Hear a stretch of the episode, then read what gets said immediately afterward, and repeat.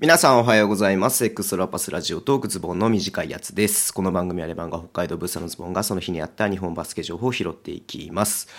えー11月の26日号ですね。はい。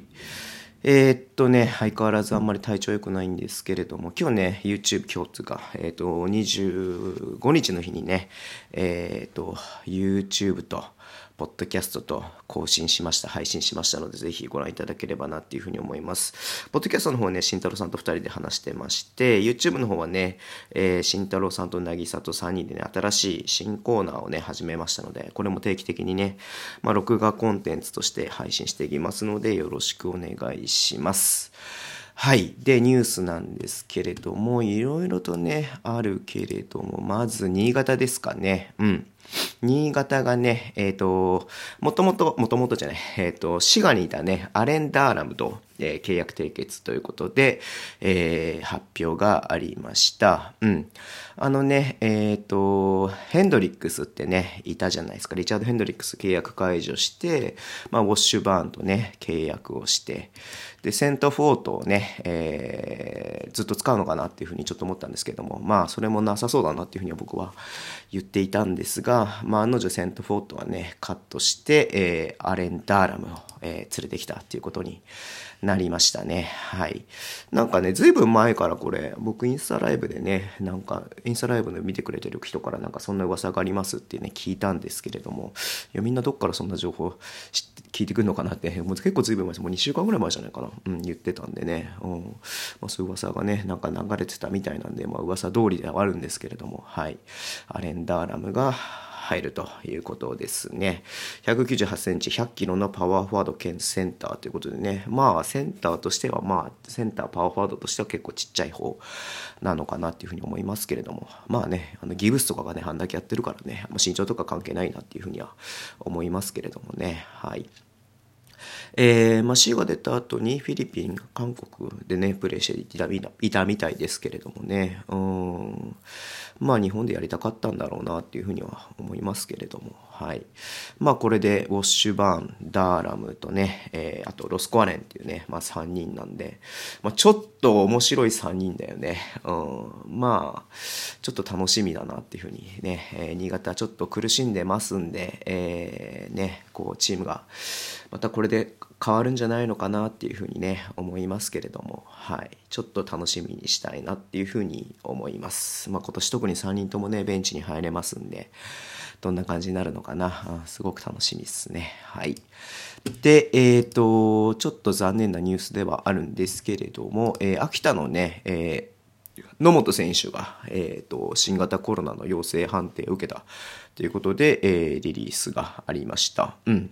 一応本人はね、発熱症状、発熱などのね、症状はないっていうことなんでね。はいはいはいはい。で、まあ一応秋田に関して言うと、まあね、千葉でね、陽性判定が出たのを受けて、えー一応ね、自分たちも全部、えっ、とね、あの、22日の日にやったんですけれども、えっ、と、リーグにね、統一検査をや送った結果、えー24日にね野本選手から陽性判定が出たということで保健所へ連絡しましたということみたいですね。はい。うん。まあねそうだよね。まあちょっとまあなんとも言えないね。本人が自覚症状なかったらね、うん。まあ、どうすることもできないっちゃどうすることもできないし、まあ、本人もねチームも一応外出のね禁止というかあの外出自粛はね、えーていうの生活範囲内でとどめていたみたいなことで書いてありますんでうんうんうんうん。まあどうなんでしょうか、まあ、千葉とね試合をやったっていうところからこういうふうになってるとは思うんですけれどもね。うん。まあこれが原因ではないとは思うんだけれどもなんだろうね、まあ、どこでもらってくるか分かんないしね。はい。まあ、いずれにしろちょっとね、まあ、ここで出ちゃうとね、次の来週の、うん、えっ、と、試合とか難しいだろうなっていうふうに思いますし、まあ、まだね、これで2チームからしか出てないので、何とも言えないですけれども、もっと他のチームもね、まあ、今統一のね、検査やってるってことなんで、もしかしたらちょろちょろ出てくる可能性があるのかなっていうふうには思ってますけれども、まあ、こんだけね、増えてますんで、うん。まあ僕自身もちょっと体調今良くないんでね、まあ熱は全くないんですけれども、まあ検査とかしなくてもいいかなというふうに思っちゃってはいる部分もあるんですが、うーんとね、ちょっと、えー、これも様子を見ていきたいし、ちょっと心配してますし、うん、まあ本当にね、サイリーグ最後までね、何事もなくというか、大きな問題なくね、進んでほしいなっていうふうには思っています。えー、最後ですね、えっ、ー、と、なんか懐かしいなっていうふうに思ってちょっとねあのめでたいこともあるんですけれども、えー、グレゴリー・ウィッティントンねあのもしかしたらレバンガ・ブースター以外は覚えてないかもしれないですけれども、えー、と2年目かな B リーグ2年目1718シーズンにねレバンガにいてまあねあのえっ、とまああれですかあの大麻をね所持でねえっ、とまあちょっと強制的にちょっとね、あの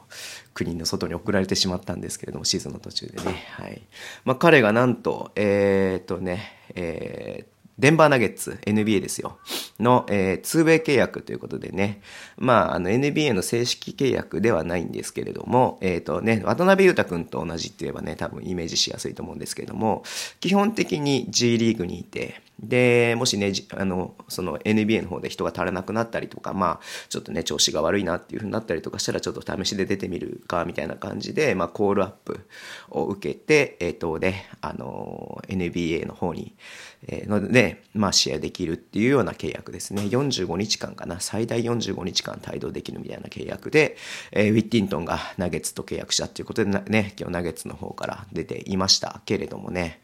いや、28歳とかなのかな？うん。まあ、もともとね、G リーグで結構2年ぐらいいたのかな？1年とかいたのかな？わかんないけれども。うん。まあ、そっからね、ここでまた、あの、ね、NBA の方に返り咲くっていうのはなかなか珍しいパターンなので、うん。まあ、結構サマーリーグとかね、みんな挑戦でね、結構行ってますけれども、ちょっとね、それが、えー、叶わないでね、えー、G リーグとかに行ったりとか、まあ、他の国に行ったりとかする選手が多い中ね、今年はサマーリーグなくてアピールする機会がない中でね、まあ、こういうふうに契約が勝ち取れたってことは本当にすごいことだなっていうふうに思ってますけれどもね。うん。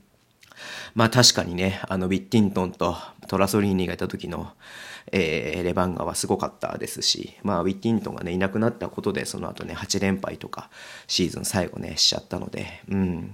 まあ、あの時ね、まあ、タイマーっていうのがなければ、もしかしたらもっとね、いい成績で、もしかしたら乗り切れたのかなっていうふうにも思ったりとかもしていますけれども、いやー、楽しみっすね、これは。うん。もし NBA でね、出れる機会があるのであれば、ちょっとね、見たいなっていうふうにも思いますし、うん。ねえ、やっぱりね、やっぱり元レバンガの選手には愛着がありますんで、はい。まあ頑張ってほしいなというふうに思っています。はい。そんな感じかな。はい。まあね、ちょっと、調子よくないんで、今日もおとなしくしようかなというふうに思ってますけれども、はい。えー、Twitter でも情報発信します。フォローお願いします。YouTube と Podcast 毎週やっています。えー、ラジオトークのアプリで聞いている方はハートボタンを押してください。では今日もお付き合いいただきありがとうございます。それでは、いってらっしゃい。